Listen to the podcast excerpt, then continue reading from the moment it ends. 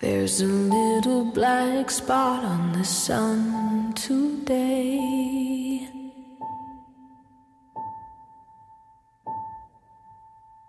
It's the same old thing as yesterday.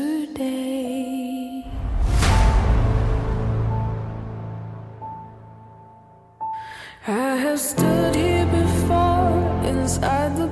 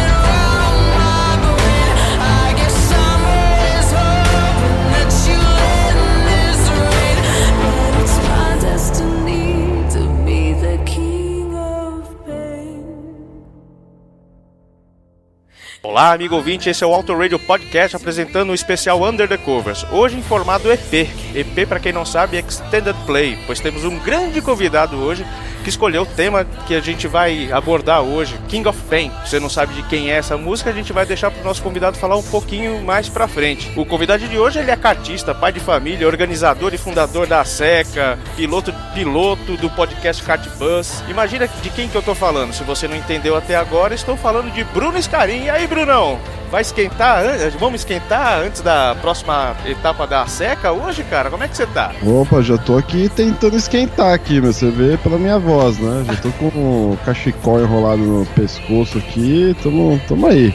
Cara, você falando desse jeito, parece que eu sou alguém importante nesse mundo, cara. Cara, e você é, meu, você é muito importante, cara. Pô, você é um cara assim que tem muita é, influência pro kartismo, principalmente, uma pessoa muito respeitada, apesar de você ser essa pessoa sempre muito humilde, sempre é, é, com, com- de portas abertas para todos os pilotos que querem começar no kartismo, que tem um, um objetivo de, de crescer e tá em, em comunhão com a comunidade artística, por assim dizer, cara, você é uma peça fundamental no, nas categorias de base, vamos dizer assim, cara. É um prazer imenso estar com você aqui hoje, velho. Prazer é meu, obrigado aí pelo convite.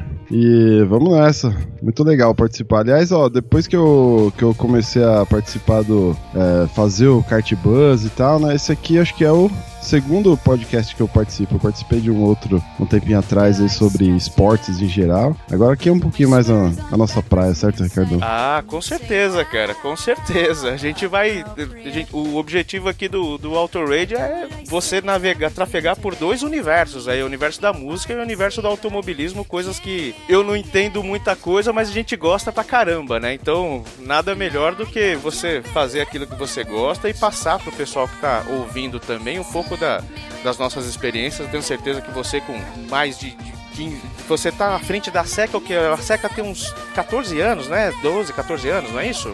Vamos fazer 13 anos agora em agosto, né? Não sei quando que esse programa vai ao ar. Então agora no dia 1 de agosto de 17 completamos 13 anos de idade, cara. Olha que bacana, cara. Uma coisa que, que a gente tem em comum é que eu também tenho os carteiros, né? Não confunda com carteiros, que é um, uma- um grupo muito mais famoso do que o que eu organizo lá. A gente começou em 2004 também, né? Então acho que até isso a gente tem um pouco aí de coincidências, né? E uma Sim. coincidência bacana foi o tema que você ouviu, que você escolheu, né? King of Pain, cara. Me conta um pouco como é que você conheceu essa música, o que que ela, por que que você escolheu? Você, você quando a gente tava batendo papo sobre isso, você falou que puto, foi a primeira música que me apareceu na mente. Me conta um pouquinho como é que você conheceu esse som, cara. Cara, eu conheci esse som quando na época tava rolando aquele monte de MTV Unplugged, né? E.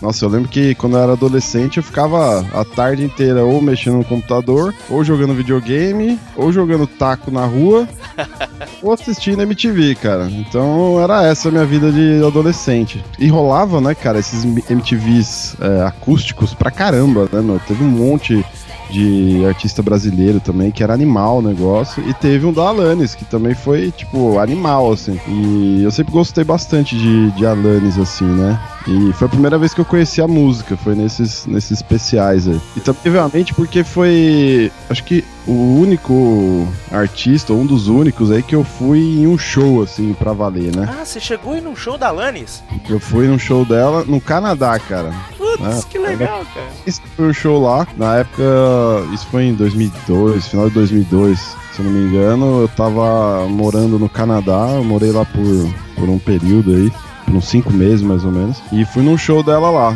Pô, e foi animal, assim, eu nunca tinha ido num show, acho que foi o primeiro show que eu fui, num, num- numa arena lá de rock, se não me engano, e era dela, assim, então foi, foi muito louco, né?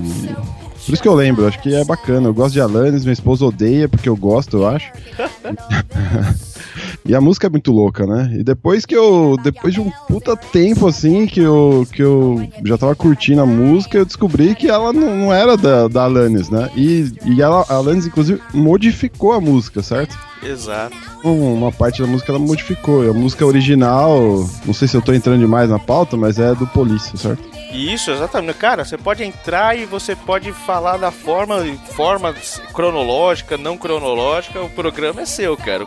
Aqui quem manda é o convidado, e você tá co- coberto de razão. Ela mudou mesmo o nome da, da música, né? Ficou como Queen of Pain, então até pros filósofos, né? Parece que ela pegou a música pra ela em homenagem ao, ao, ao ao Police, né, e toda a fase que ela estava passando. Normalmente, é, é, é, as- assim, até por conta do gênero, né, ela, ela realmente tomou a música pra ela, nossa, e ficou muito bacana, cara. Eu quando, quando ouvi, é, eu conhecia já a, a versão do Police, e, mas pra mim era uma música, uma música do Police qualquer. Quando escutei a Alanis é, é, tocando, é, falei, putz, que legal, né, o cara, a, a mina, uma mina que tava estourando, né, no auge ali da, da fama, tocando um som da antiga, é, é, é um sinal até de reverência e respeito, né, pelo, pelo pessoal da, da antiga, né, quem fez o, o, a- a- o cenário de décadas anteriores, né. Não, animal. E, cara, é bem por aí também. É, Ah, eu acho muito louco, porque eu, eu gosto bastante da, da Alanis, assim, né? Eu acho que é, é uma puta cantora e tal. Acho que não tanto pela, pela voz aí, né? Que os mais fãs não, não me odeiem por isso, mas assim. É, sei lá, o mínimo é estilo, assim, né, cara? E, e na época, né, meu, adolescentão, assim, assistindo uma, uma mulher dessa ser protagonista, assim, né, cara? Numa época meio, meio esquisitona também e tal, ali, anos 90, né, final dos anos 90. É, é animal. E eu, assim, eu gosto um pouco dessas músicas mais melancólicas, assim, saca, cara? De vez em quando eu, eu, eu gosto de ouvir essas músicas mais, mais melancólicas, assim. Assim, e, e o lance, assim, você mandou, você mandou um, um histórico, né, da, da música e tal. Pô, aprendi pra caramba com esse negócio que você mandou, cara, porque eu não, não sabia que tinha essa, essa pegada mais bad vibe do Stig, né, cara? Por conta da, da esposa e tal. É, é bacana. Isso é uma coisa assim que, que me fez prestar atenção. Inclusive agradeço a você por ter escolhido esse som, porque, como eu disse, era uma- só uma música comum, né? E quando você vai pesquisar, puta, o que, que- o que, que fez o cara escrever essa música, qual é que era? E pra você ouvinte que não sabe, a gente sabe, você não, hahaha. Vai saber agora. Vai saber agora. Essa música foi feita pelo, foi composta pelo Sting, né, vocalista do, do Police, por conta da separação que ele teve com a esposa. Né, ele foi pra, pra Jamaica, tadinho, né? Tava triste, deprimido, foi pra Jamaica pra espairecer um pouco e lá ele olhando pro sol, ele imaginou um ponto negro no, no sol e começou a ter toda uma reflexão filosófica da situação e né, aquela, aquele fator de, de- da beleza do sol sendo corrompida por, um- por algo negativo, que era a fase que ele passava com a esposa, a esposa que ele amava. Eu não achei nenhuma referência, Bruno, do porquê que eles, é, é, porquê que eles romperam, mas o, o, o, bacana da separação do Sting é que ele, ele trouxe uma letra magnífica pra gente, né? Sim, sem dúvida. E assim, cara, como, como tem nego esquisito, né, cara, nesse mundo, assim, porque esquisito ou atento às, às oportunidades, né? Porque de um, de um lance desse o cara criou um, um clássico aí, né? Que depois foi interpretado aí por.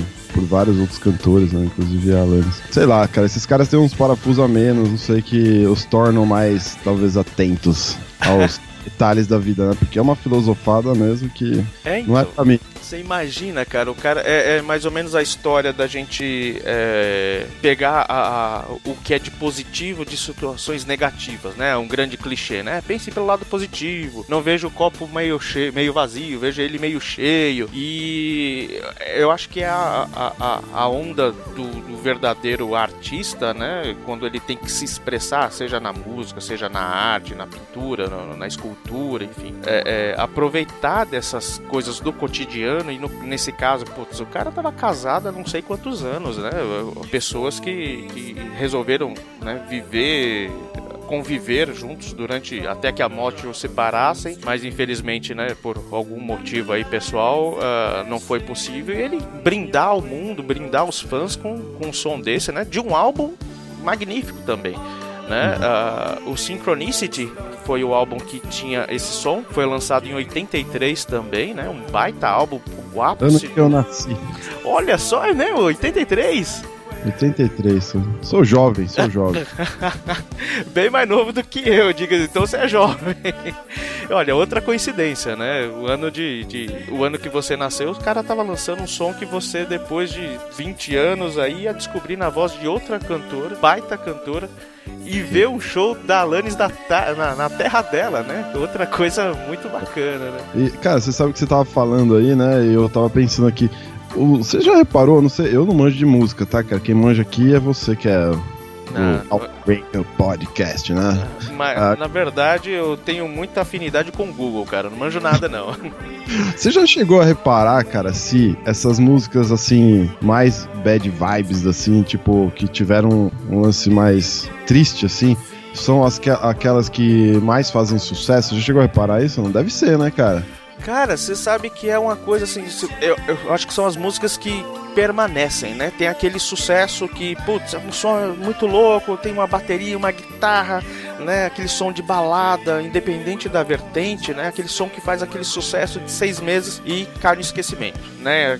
São aquelas músicas que muitas vezes feitas por, pra, por bandas que é, são chamadas One Hit Wonder, né? Então é a banda que faz um sucesso que explode e todo mundo e toca na rádio a cada 30 minutos, mas depois de um tempo ela enjoa e acaba. Agora essas músicas tocam mais no sentimento, né? Como, como King of Pain. Cara, eu acho que eu nunca tinha pensado nisso. Eu tô. Você perguntou, tô aqui maquinando, mas é verdade, cara. É, é de pauta pra você, porque deve ser, viu, cara? Porque for, re- eu sou péssimo pra nome de música, mas se você pegar os artistas vai, que, eu, que eu mais gosto, assim, tipo é, Pearl Jam, Queen, as músicas mais tops deles, provavelmente são essas mais melancólicas, assim, ou que tem alguma referência, alguma coisa muito mais pra baixo, assim, né? Sei lá. Sim. Eu não sei se você gosta de Duran Duran, por exemplo. Uma música me veio aqui na, na mente. Cara, esses, atrelar o nome à música, sei lá, o artista, a música, se você falar a música, talvez eu até lembre, mas é, eu Save, não. Save a Prayer.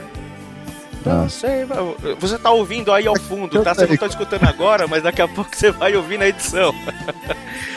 é uma música assim que, pelo menos no meu círculo de amizade, quando a gente tá falando de, de sons, né? É uma música que foi a primeira música que estourou deles, mas é totalmente bad vibe também, né? Então eu, eu acho que a- a- o seu essa sua sensibilidade pra ter notado isso é totalmente é válida, cara. É, mesmo você falando que não manja de música, você, você colocou aqui uma, uma fórmula que talvez seja a fórmula do sucesso para os caras de banda que estão nos ouvindo agora, que quer começar. Pô, faz uma música porrada e faz umas três melancólicas que com certeza a fórmula do sucesso tá por aí, né? Cara, pode ser. Meu, eu, eu, assim, eu ouço um, eu ouço um podcast que chama GugaCast. GugaCast. É, você já ouviu, já? Conhece ou não? Já ouvi falar, mas eu nunca ouvi. Agora eu, eu vou eu vou prestar mais atenção e indico, já que a indicação sua, está aqui altamente indicado para os nossos ouvintes. Não, e tem um, uma, um dos episódios lá, depois eu posso até te passar, que eles fazem. De vez em quando eles fazem uns jogos de entrada assim no, no podcast e eles fazem também análises de música, né? Então um dos caras lá chegou na fórmula do J Quest de criar música. Ah, que legal! Conta aí. Ah, porque assim, eu não lembro em detalhes, vai ter que, vai ter que ouvir depois lá. É, mas assim, é, sempre, é uma formulinha que ele, ele explicando e comparando com as músicas lançadas, assim, bate sempre. É tipo uma regrinha muito tosca, assim, cara, de, de, de começo, meio e fim, de como contar uma história.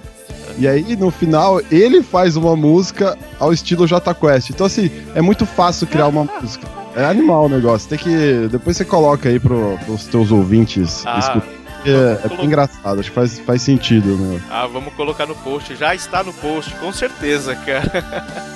Poxa, eu tinha uma brincadeira com um amigo meu de, de adolescência que a gente, né, eu era um cara que era roqueiro, meio gótico, tudo tal, e era meio Zé Ruela, que eu achava que só isso existia no mundo, né? Depois a gente vê que, pô, você tem coisas bacanas em todas as vertentes, exceto funk carioca. Mas a gente fala, pô, fazer pagode é muito fácil, né? E toda vez que a gente ia no McDonald's, assim, a gente batucava alguma coisa e saía um samba, cara. Falei, pô, como é que esses... Samba não, samba não, é pagode. Pode. É, Então eu, acho que entra um pouco no que você falou da formulinha, né? Tem coisas que são, são muito iguais, né? É, Ramones, por exemplo. Ramones aí eu acho que já é genial- genialidade, né? Porque eles fazem a mesma coisa, fizeram, né? A mesma coisa por 30 anos, só que de uma forma diferente. Agora, putz, pra chegar nesse, nesse nível de, de inspiração, fazendo a mesma coisa, com pouca criatividade, mas ao mesmo tempo muita genialidade, é difícil, né? Sem dúvida, sem dúvida, total. É, cara, esses caras definitivamente eles têm um, sei lá, alguma coisa a mais, assim, né? porque é impressionante. Agora está, eu tô relembrando aqui o depois que é legal assim quando você ouve uma música e você descobre que é cover, é que você vai atrás da, da fonte, né, ou do original e tal, pra, pra saber mais. Pelo menos eu faço isso, né? Uhum. Acho que todos deveriam fazer isso porque é um cover, certo? Você tem que talvez saber a fonte dele. Exato. Eu tava. Tô, eu peguei aqui uma discografia do Police, tô lembrando das músicas que eu conheci depois de ter escutado King of Pain na versão da Alanis, né? Que nem eu falei, eu sou péssimo em atrelar nome de música à banda e tal. Agora eu tô lembrando, ó, Every, Every Breath You Take, o animal, né? Do, do Roxanne. É, uma outra que eu curto pra caramba aqui, ó. Dididu Didadá, sei lá como fala assim, né? De- Dedu, Dudu, de- da, da, da. É, Dudu Didadá, exatamente, é isso aí, sou bom pra caramba. Ah, eu- qualquer bebê fala isso, cara. Então, e animal, né, cara? Tipo, o The Police também é muito top. Ah, Depois- é sim, cara. É, é, eles tiveram uma carreira curta, né? No final dos anos 70 eles começaram, já começaram já com. Eu acho que o Sting deve estar com 60 e poucos anos agora, Stuart Copeland também, e o, o- outro componente que eu não me lembro agora o nome. Mas eles tiveram uma vida curta, mas eles. Acho que fizeram um, um lance que no rock é muito conhecido, né? Live Fast, Die Young, né? Começaram com tudo, né? E terminaram também no topo, com, com Every Breath You Take. Ah, fizeram até uma, uma nova versão de, de Don't Stand So Close to Me, em, em um, um álbum de singles em 86, que eles se reuniam. E aí o Sting, putz, foi Sting, né? O Sting continuou aí a, na vibe quase police, né? Um, mudando um pouco aí de gênero. Tocou com Pato Fu também. O Stuart Copeland, se não me engano, tocou com Pato Fu. Fizeram um, um- um disco Ah. com a Fernanda, Fernanda Takai. Pô, que da hora, não sabia disso não. Então os caras, eles são, assim, muito profissas, sabe, cara? Então é.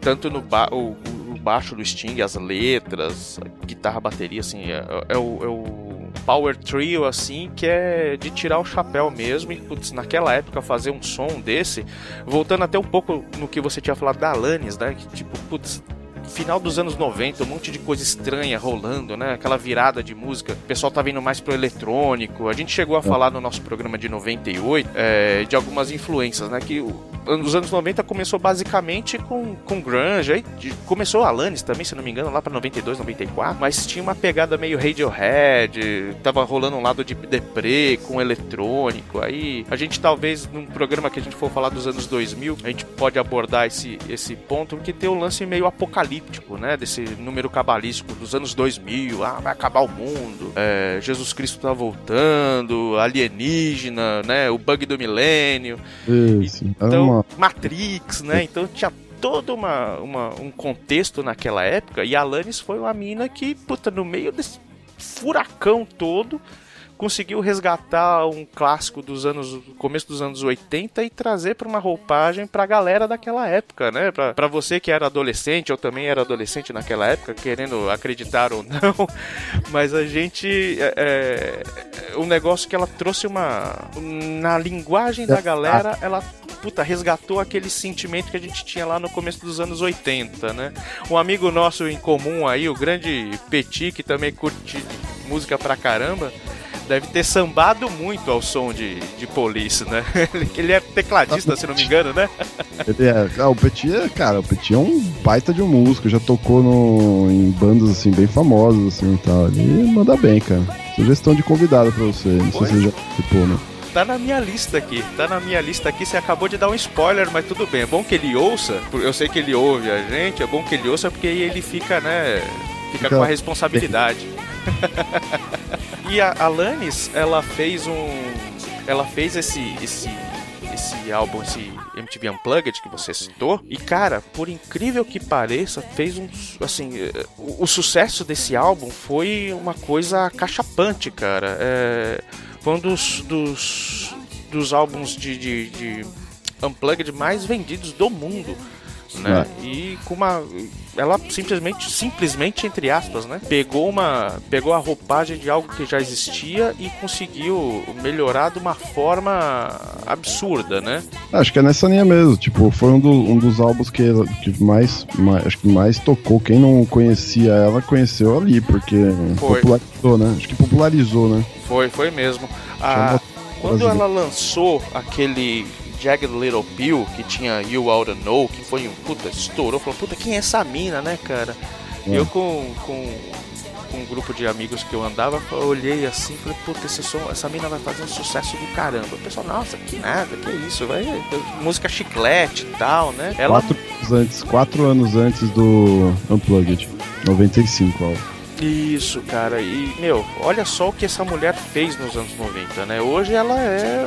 Eu não sei como, sinceramente, eu não sei como tá a Alanis agora, o que, que ela tá lançando, o que, que ela tá fazendo. Mas eu sei que, assim, que foi uma grande surpresa, uma grande compositora, uma grande, uma grande artista, né? Eu acho que é, é, realmente, se você fala de anos 90, você tem o grunge, você tem os sons é, eletrônicos aí do, da metade pro fim dos anos 90, e você tem coisas como Alanis, que, que e, e- e o indie rock também é uma coisa que popularizou bastante, né? Sim. E Alanis eu acho que é um dos pilares da- dos anos 90, né? Então, pra quem não, não conhece Alanis, né, tá aí a dica, né? Ela começou em 91, né?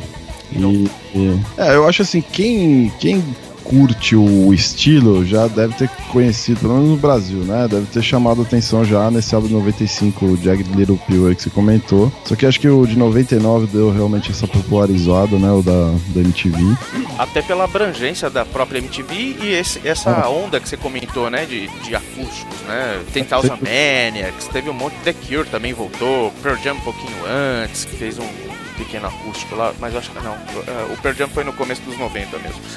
Mas é, é, a MTV teve muita influência, né? Muita influência pra. E é engraçado que essa mina ela é meio estranha mesmo, né, Alanis? Porque ela de vez em quando dá umas sumidas. Ó, tô no Google aqui, o último álbum que eu encontrei dela é de 2013. Não sei se estiver certo, bastante tempo aí sem lançar alguma coisa nova, né, aparentemente. Quatro anos? Caramba, muita coisa. Alanis Morissette, a- Alanis Morissette Live at Montreux. Ah, tá, é um ao vivão. É, é um, ah, cara, é um ao vivo de 2012 que tá aqui como, sei lá, como lança, talvez em 2013, o último lançamento, sei lá. Ah, tem que ir lá, Couture. Você precisa voltar pro Canadá pra dar uma cutucada Ah. nessa mulher aí. Vai falar, pô, Não. se orienta, né? Tá, tá aposentada, né? Já. E, e, cara, tem uma curiosidade, acho que foi ela que lançou um dos primeiros é, clipes que ela tava totalmente peladona, né? Não sei se você lembra disso. Não, é verdade? Qual vídeo é esse? Pera aí, o povo quer saber. Eu não lembro o nome, mas eu acho que é aquela Thank You India, né? Alguma coisa assim. Não sei se o nome da música é Thank You India. Ah, ela tem, ela tem um som chamado Thank You. É, eu acho que é essa aí. Você vê que eu manjo pra cacete mesmo. Qual que é o álbum desse? Eu não lembro qual que é o álbum desse, mas ela, ela é um clipe, cara, que ela sai andando pela dona, assim, na, na rua e tal. Ô, louco! É. Que beleza, hein? Bom, vou colocar aí não, não vou colocar não, porque isso aqui. Não, eu. Não, mas não mostra, né? Tipo, obviamente ela é toda tarjada, né? De... Ah, que pena. Dá aquela esfu- esfumaçadinha. Uma esfumaçadinha meio neutra, assim. Não parece. É bem legal, o clipe é bem legal. Ela sai andando, se eu não me engano, assim. É o melhor estilo. Putz, qual que é o nome daquela banda lá que o maluco sai andando no meio da rua, assim, loucaço, tipo. Verve lá? Ah, exatamente. Puta, essa é outra banda animal, velho. Nossa Essa é senhora. uma... Se bem que essa banda é de uma música só, né? Pelo menos a. aquela É. mais. Eu esqueci o nome. É, é, eu também esqueci o nome agora. Bittersweet Symphony. Exatamente, Bittersweet Symphony. Pô, animal também. Nossa, esse som é outro som que ele é todo melancólico, né? E Ah, que, puta, fala de verbo, você lembra desse, desse som, né, cara? Sem dúvida, acho que só desse, né? Olha, tem, um, tem um outra Lucky Man também, que é também, acho que, se não me engano, do mesmo álbum, eu sei que é da mesma época, que é outra. Outro, outro som bem. Bem down, assim, né? Mas com certeza Bittersweet Symphony é, é, é o topo dos caras. É o- O, clipe é, é o Thank You mesmo, tá? Tem, tá publicado na página oficial dela no YouTube. Eu te boto o link aí também na tua postagem. Então, você quiser. Opa, maravilhas. Va- vamos, vamos tentar ver o que a Alanis tem de melhor pra mostrar, né? Além da voz. Beleza. Enquanto a gente tá, a gente até agora a gente tem- tá dissertando sobre a letra, dissertando sobre o, o, o movimento que, que existia tanto nos anos 80 quanto, quanto no final do- dos anos 90 com Alanis, né? Todo o cenário que se tinha. Sempre tem o cara pra chutar o melão, né, cara? Teve um, um cidadão, não sei se você vai lembrar, chamado Word Al Yankovic. Ele ficou muito conhecido no Brasil por fazer paródia do Smells Like Teen Spirit do Nirvana quando saiu. O cara já tem um nome de estranho, né? Weird Al. Word Al Yankovic. Pois é, é chapado, né?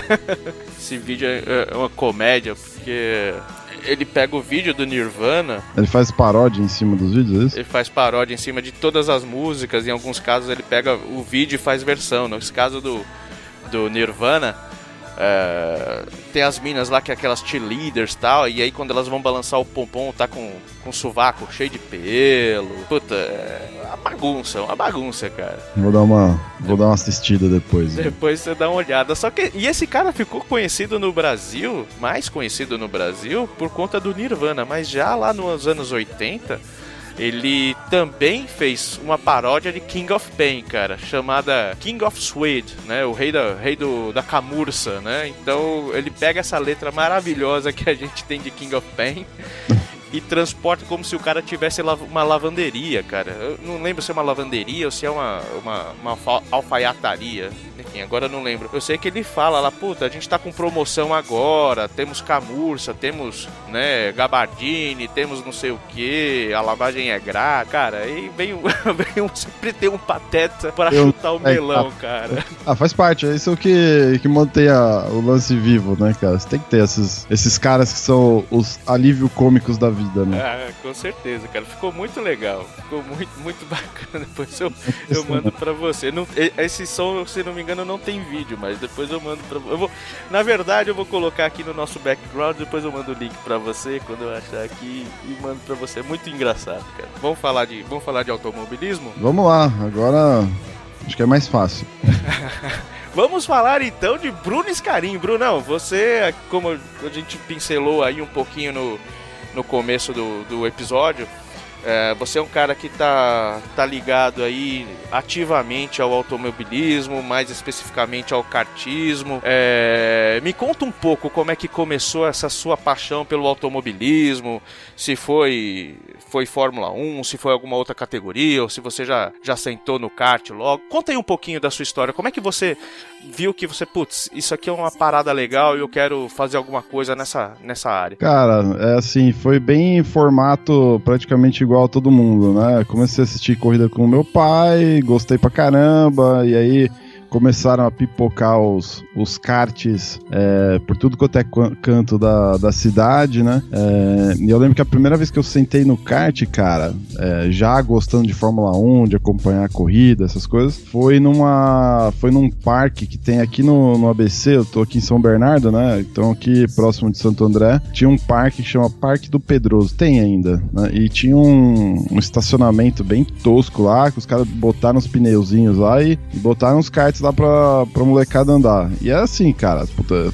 faz muito tempo isso, deve fazer pelo menos uns 20 anos aí. E eu lembro que foi lá, assim, minha primeira experiência andando com, com, com um kartzinho. E aí depois eu não parei, cara. Eu sempre me mantive gostando do negócio, né? Então, sempre assistia corrida, né? Fã de cena, dessas coisas todas. Eu não peguei as corridas do Piquet, ou se eu peguei eu não lembro também, mas é, foi mais cena, né? Toda a era Schumacher da vida.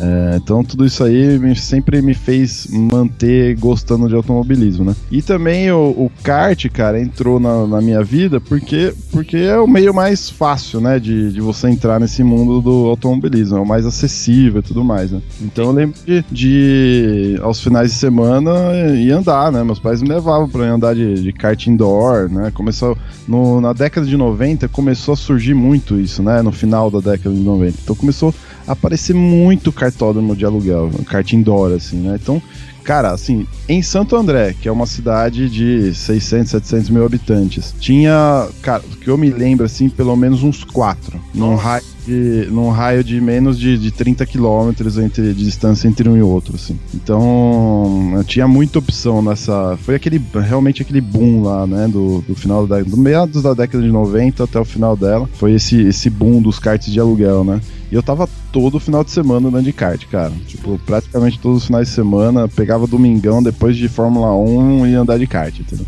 E era animal. E aí eu não parei. Cara, que legal. E, e assim, é, quando você descarta indoor, imagino que seja aqueles karts do, de shopping, né? Onde a maioria das pessoas com, começam, né? Eu também comecei andando aqui no Shopping Interlagos tal, e, e é uma baita curtição, né? Eu acho que, que até hoje eu acho que tem uma. Existem pistas de shopping, pistas é, né, diferente de granja, aldeia, esse tipo de coisa, Interlagos. Mas a, a, o estilo de pilotagem é diferente, a, a, potência é menor, mas tem, tem o seu tem o seu grau de dificuldade, né? E quando você saiu daí para ir para um, sei lá, para um 13 HP, foi quanto tempo? Ou você ou você ou eu tô falando bobagem aqui, você já já sentou no 13 HP logo. Como é que foi essa, essa passagem? Então, eu lembro que no meados da década de 90 até começo dos anos 2000 era esporádico assim, de vez em quando, né? Ou no começo era toda semana, depois você vai, você vai vendo que o negócio é meio caro, né? Mesmo de aluguel lá era mais ou menos caro. É, então eu ia de vez em quando, quando dava, meus pais me levavam, né? E aí, no começo dos anos dois. Isso o kartzinho tosco, hein, cara? A gente tá falando, ó, pensa, final da década de 90, a gente tá falando de kart, só tinha kart de 5,5 na época, se não me é. engano, HP. E aí, no, no início dos anos 2000, eu já comecei a. Eu entrei na faculdade em 2001, já comecei a trabalhar logo de, de cara assim, aí fui juntando grana e foi, quer saber? Vou realizar meu sonho, né? Comprar um kart. Eu comprei um, na época era um chassi Mini 94 e um motorzinho também Riomar, que é a fabricante da Mini, a dona da Mini, né? É um motor V4, que eles chamam. Um motor dois tempos também, é bem bacana, nacional, assim. Se bem afinadinho, dava, andava igual a Parila, assim. Olha que então, legal quem não conhece, lembrar de um nome mais famoso aí. E aí eu comprei o kart também para treinar, para brincar de final de semana. Então eu ia para Tibaia.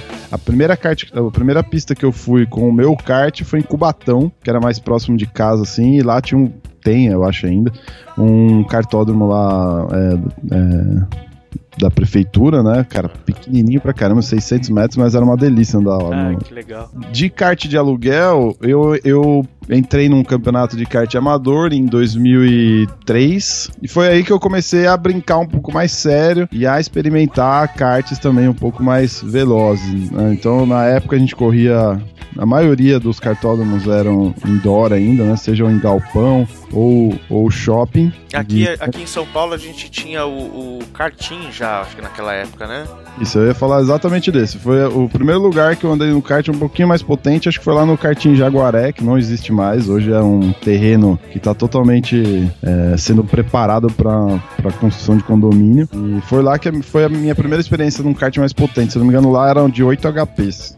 Isso, tinham, tinham de 6,5 e tinham de 8, que é, putz, pra aquela pista era um cacete fazer aquelas curvas Ó. travadas, né? Doía, Ó, dolorido. Não, era sensacional, cara, porque um kart de 8 HP numa pista que tinha, sei lá, 5, 6 metros de largura, né? Reta, tipo, totalmente travado, porque indoor é só curva praticamente, né? Uhum. É, nossa, era animal. E aí foi, cara. Aí eu comecei a, a participar desse campeonato amador, participei por dois anos. Qual que era aí, o nome dele, Bruno? Do- A Mica. É só, só o mais conhecido do país, né? Ah, não, com certeza. Hoje, hoje tá muito diferente do que era. Eles começaram em 2002, se eu não me engano. E Uhum. eu participei lá do 2003, acho 2004, se não me engano. E não, era bem diferente. Hoje já era grande na época, hein, cara. Já, Ah, já era grandinho na época. Hoje não, hoje não tem nem o que falar, né? Os caras são, são muito top. E aí em 2004 eu, eu resolvi montar a Seca. Nossa, É. já assim, num pulo, você tava no indoorzinho, participou da, da Mica lá um período curto até e você já partiu pra, puta, vou organizar o meu. Exato. Por quê, cara? Assim, eu tava. Em 2001 eu conheci a minha esposa, né? E aí é, a gente começou a frequentar uma igreja evangélica junto, assim, ela já frequentava e tal. E eu comecei a frequentar com ela e tal, e fui ficando, tô até hoje. E, e aí começou a ficar uma pulga atrás da orelha ah, em, em mim, assim, né? Nesses anos de 2004 e tal. Pô, eu preciso fazer alguma coisa pra é, juntar um esporte que eu sou apaixonado com algo que tá me fazendo bastante sentido, que é essa vida é, cristã, né? Uma vida que de, de respeito, né? De, de entrega, de valores, né? Que muitas vezes a gente não enxerga por aí, né?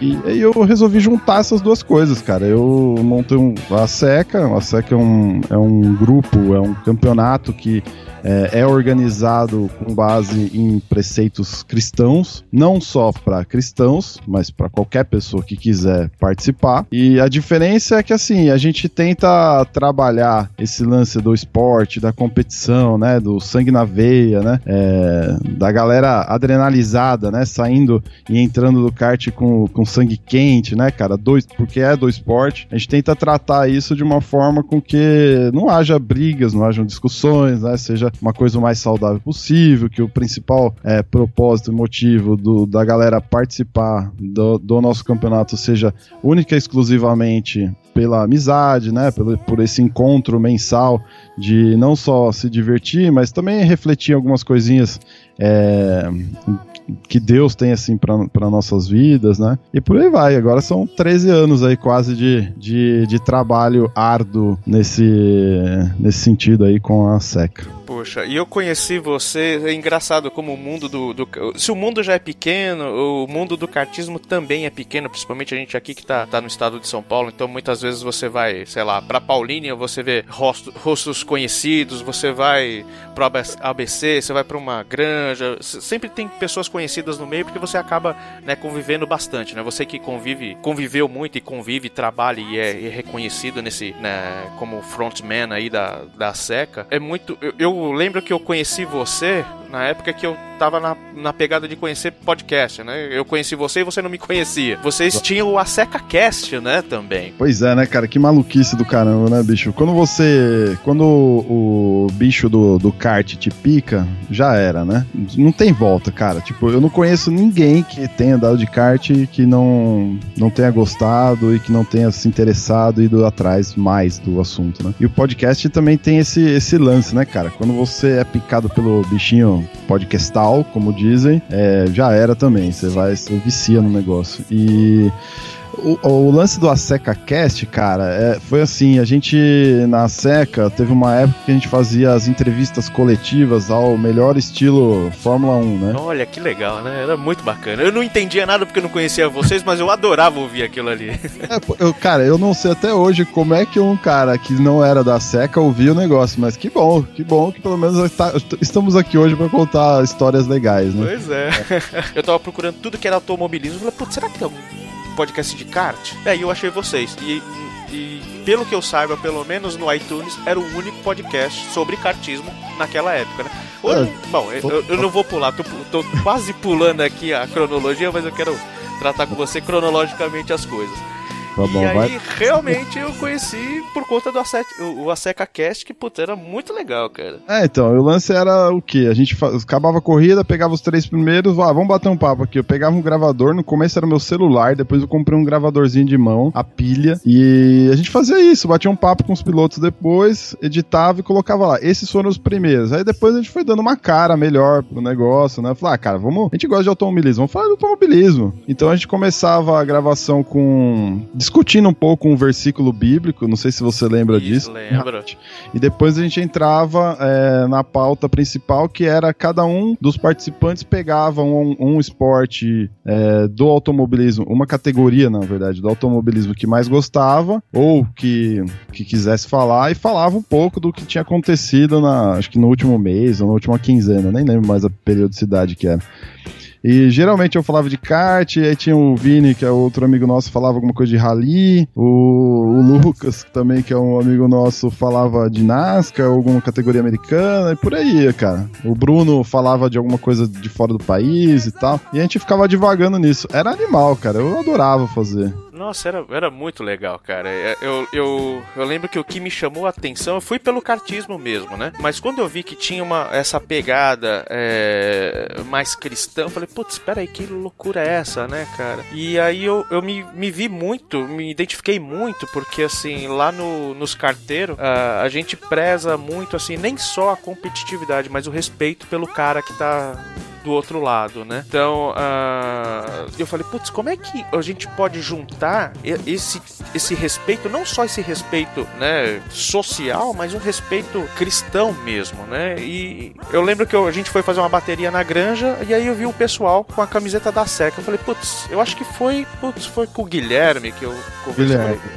Falei, desculpa a pergunta, a pergunta idiota. Eu sei que você tá com a, com a camiseta, mas vocês são da Seca? Eu falei, puta, eu escuto vocês tal. Aí, veio você, falou, pera aí, fala com o Bruno aqui e tal. Eu nem sei se você lembra disso, faz tantos Eu anos. lembro, claro que eu lembro, lembro. A gente tinha até parado o podcast na época. Foi. Eu tava com a minha esposa esses dias. Falei, cara, olha que legal, né? O Ricardo e tal, assim, assim, assado, a gente se conheceu assim, assim, assado. Não, lógico que eu lembro, com certeza, cara. Essas coisas me marcam muito, assim, né? Porque é, é legal ver, ver isso, que, que outras pessoas se interessam e, e é difícil você, você ter esse reconhecimento. É o que você falou, cara. É tipo, não que eu busque isso, mas assim, é, é, o, o lance do, do cartismo já é um negócio tão nichado, né, cara? E, e tem tão poucas coisas sendo, sendo feitas pelo esporte, né? Principalmente em geração de, de conteúdo ligado ao esporte. Que, porra, cara, eu, eu faço com o maior tesão do mundo e quando outras pessoas gostam e começam a fazer também, puta, eu acho animal, assim. E quando você fala de cartismo, cara, atrelado com alguma coisa cristã, aí vira nicho do nicho do subnicho do, do farelo do pão, entendeu? É, é muito mais nichado e também é muito mais complicado em termos de preconceito, essas coisas todas. Então, assim, mas vamos lá, vamos em buscas, em busca do, do que a gente acredita, dos nossos sonhos aí, das nossas vontades. Acho que o principal é isso. Minha esposa fala um negócio muito legal. Cara, você tem que fazer se te dá prazer, se te dá tesão, se, se é legal, né? E isso sempre foi muito legal pra mim. Por isso que eu acho que eu faço até hoje, tanto organizar a seca quanto é, o podcast, né? Agora com o Cartbus também. Cara, eu, eu acho que assim, eu sempre tive muito receio de, de participar de, de, de outros grupos de, de, de, de kartismo e foi o que me chamou a atenção, né? Depois a, a, tem o, o Petit, que a gente já comentou aqui, ele é um, um, cara assim que o trabalho que ele faz é incrível, né? Uma coisa que a gente é é competitivo, né? E o cara muitas vezes passa os toques, né? Anos aí, décadas que ele corre de kart, já correu de Fórmula Fiat, se não me engano, e é um cara assim que também é, é muito é muito bacana o que ele faz de passar o conhecimento dele. Teve, teve um evento dele que a gente se conheceu e aí foi, no, foi aí que eu entrei pra SEC e falei, putz, que legal, cara. Não só é, é legal ver o fruto do que você tá ali trabalhando, também naquele grupo lá de, de tantos caras lá é, realmente absorvendo não só a brincadeira que, do do, do kart ali naquele sábado que você vai lá e tem a equipe, tem os pontos e tem toda a burocracia da questão do, de você pensar num campeonato, mas tem o respeito, cara. Isso você pode ter certeza que o pessoal ali, não só o respeito por você, mas pelo teu trabalho que você tá aí há mais de uma década fazendo, pode ter certeza que o pessoal tá, tá absorvendo. E, e aí você parou com a Seca Cast, né? E vocês pararam por quê? Foi tempo? O que que. Cara, que, eu, sinceramente, eu nem lembro por que, que eu parei, mas é, eu acho que foi ligado a tempo mesmo, era difícil organizar todo mundo, né, ao mesmo tempo, assim e tal. Tinha um, um dos nossos participantes lá, que era o Bruno, ele, ele mora no Canadá, então tem um, um pouco o lance do fuso, a galera trabalha, né, cara? Tipo, gravar isso era, era hobby, né? E aí a coisa vai, vai esfriando, né, cara? Se você não, não tem aquela disciplina, é natural. E como não era a, a prioridade da seca, né, cara? Era mais uma, uma brincadeira entre amigos lá, acabou. Acabou diminuindo o ritmo, até que a gente resolveu parar. Mas tá lá, tem, tá lá disponível, ó, pra quem quiser, para quem quiser ouvir, tá lá no ar ainda, tá como, tá como ativo no iTunes, ainda tem lá, pra quem ah. quiser curtir um pouquinho. E depois de alguns anos a gente foi agraciado com o Cat Bus. Eu acho que se não for depois do, do, do, do Aseca Cast, que era, era focado somente no, no campeonato da Seca, né? Você resolveu abrir o leque e fazer o kart bus. Conta um pouco como é que foi essa ideia, qual que foi o objetivo inicial. Conta um pouquinho da, da história do. É um filho. Você considera um filhote do Aseca Cast ou não? É um projeto totalmente diferente. Não, não é não. Saiu, surgiu do Aseca Cast, com certeza. É, o Aseca Cast acho que terminou em 2014, se não me engano.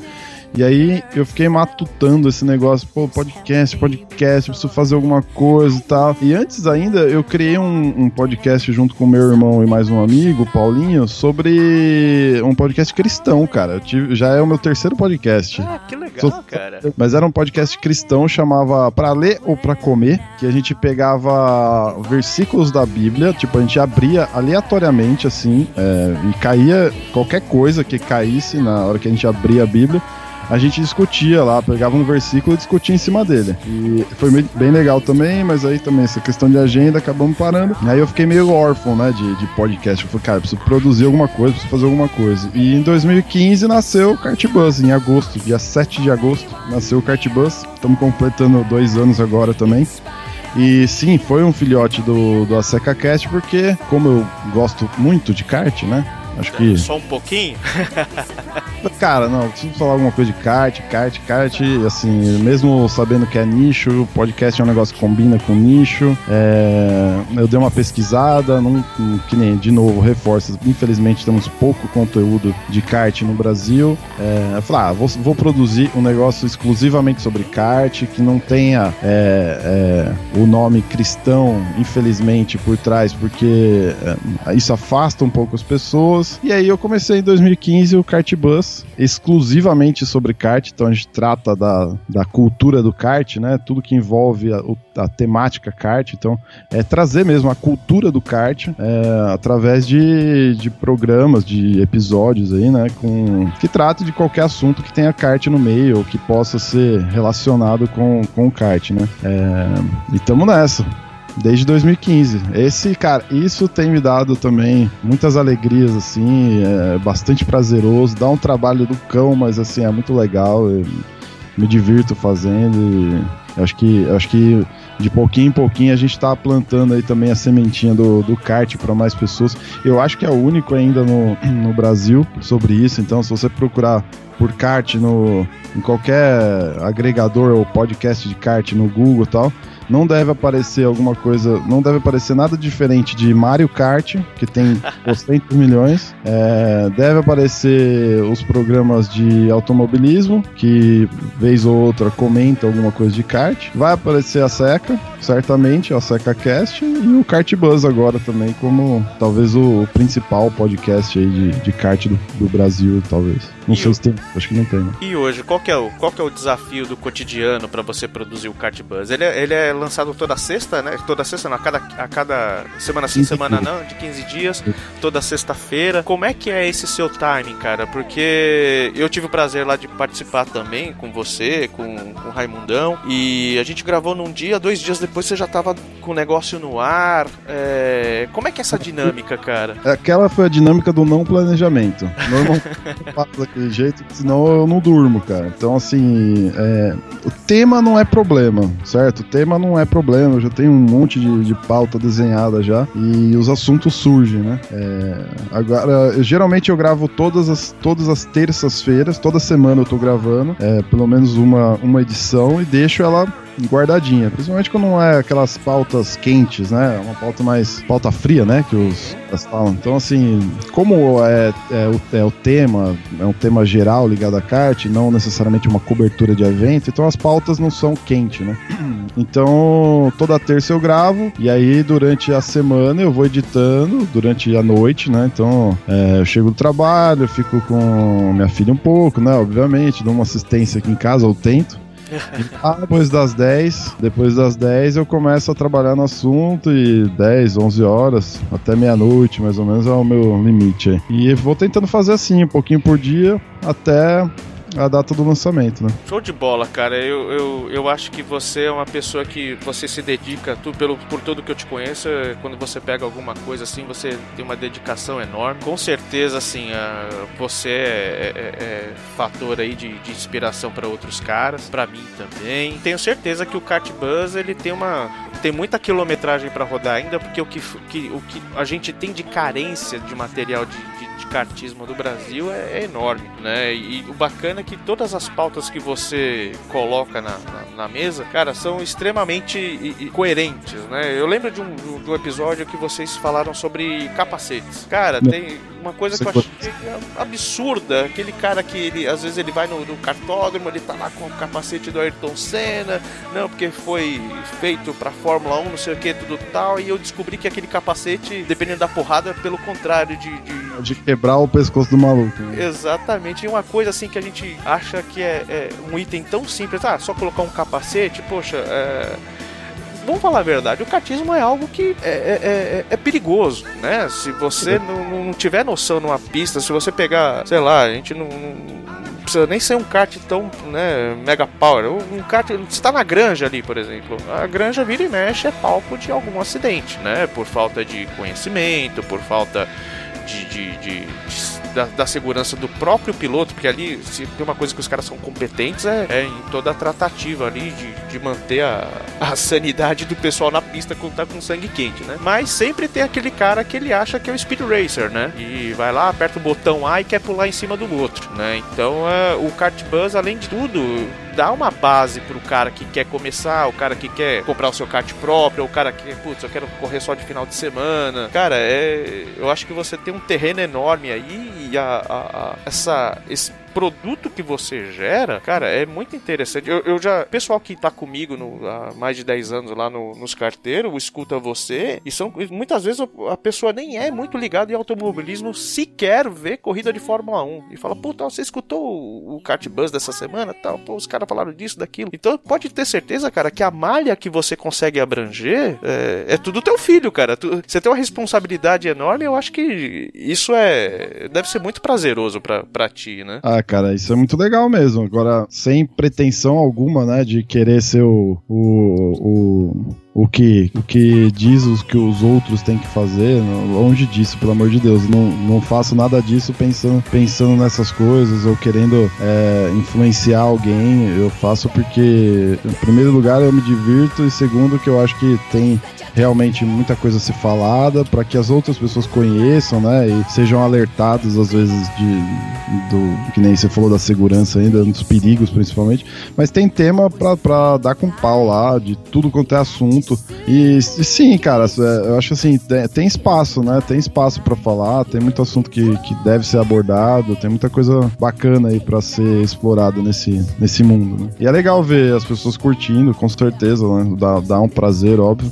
E agora você falou esse lance de que dos filhotes aí, né, cara? Eu brinco com o pessoal lá do trabalho que assim, como a nossa palavra tem poder, né, cara? Tipo, é, mesmo você não querendo, é, qualquer coisa que você fala tem um peso enorme pra quem ouve, né? Tanto pra destruir quanto pra elevar, né? E lógico, tem que ter esse cuidado também. Não dá pra falar qualquer groselha, né? E, e- e achar que tudo bem, que certamente ou alguém vai te cobrar de alguma coisa disso, ou você vai, entre aspas, influenciar negativamente, o que não é objetivo, né? É, exatamente, cara. Pô, Brunão, é, eu acho que a gente abordou bastante coisa aí, a gente conheceu um pouco de como é Bruno Scarim por Bruno Scarim. É, Cara, eu queria aqui, aqui com o Marília, né? Cara a cara.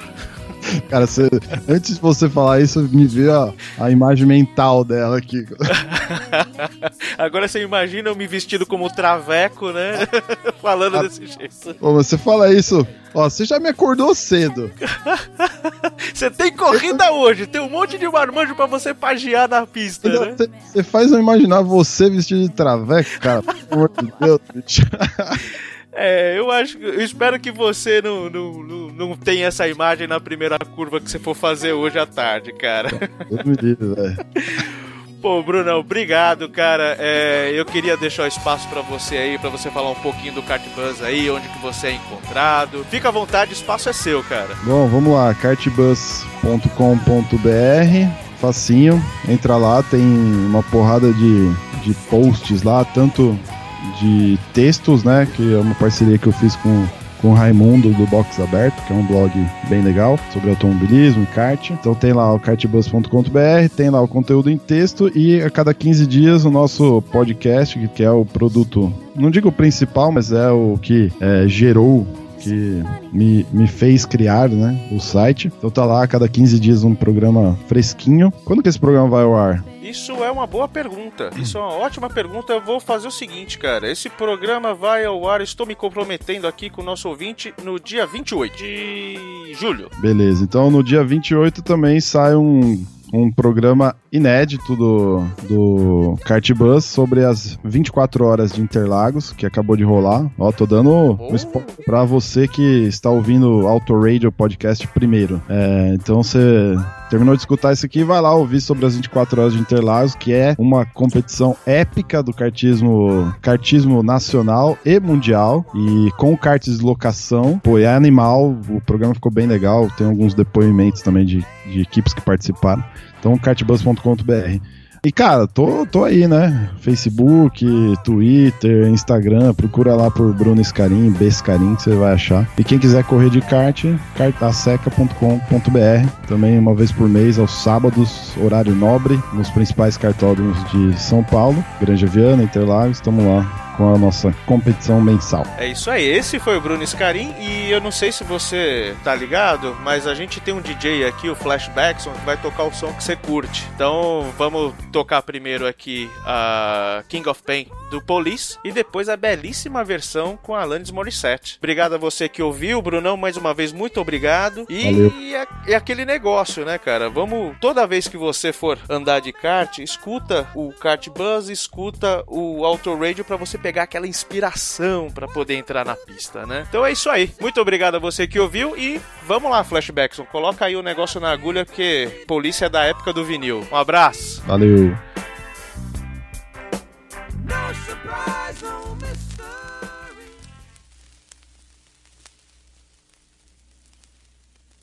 No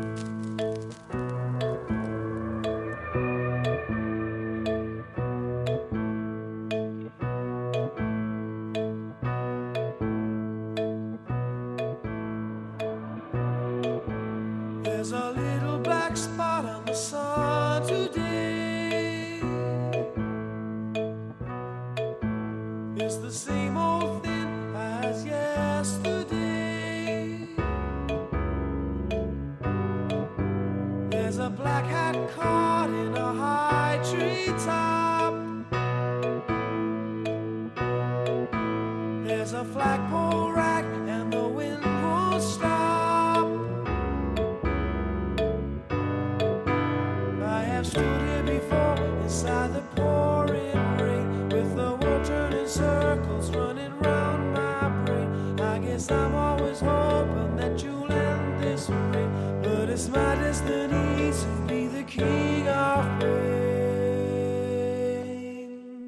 There's a little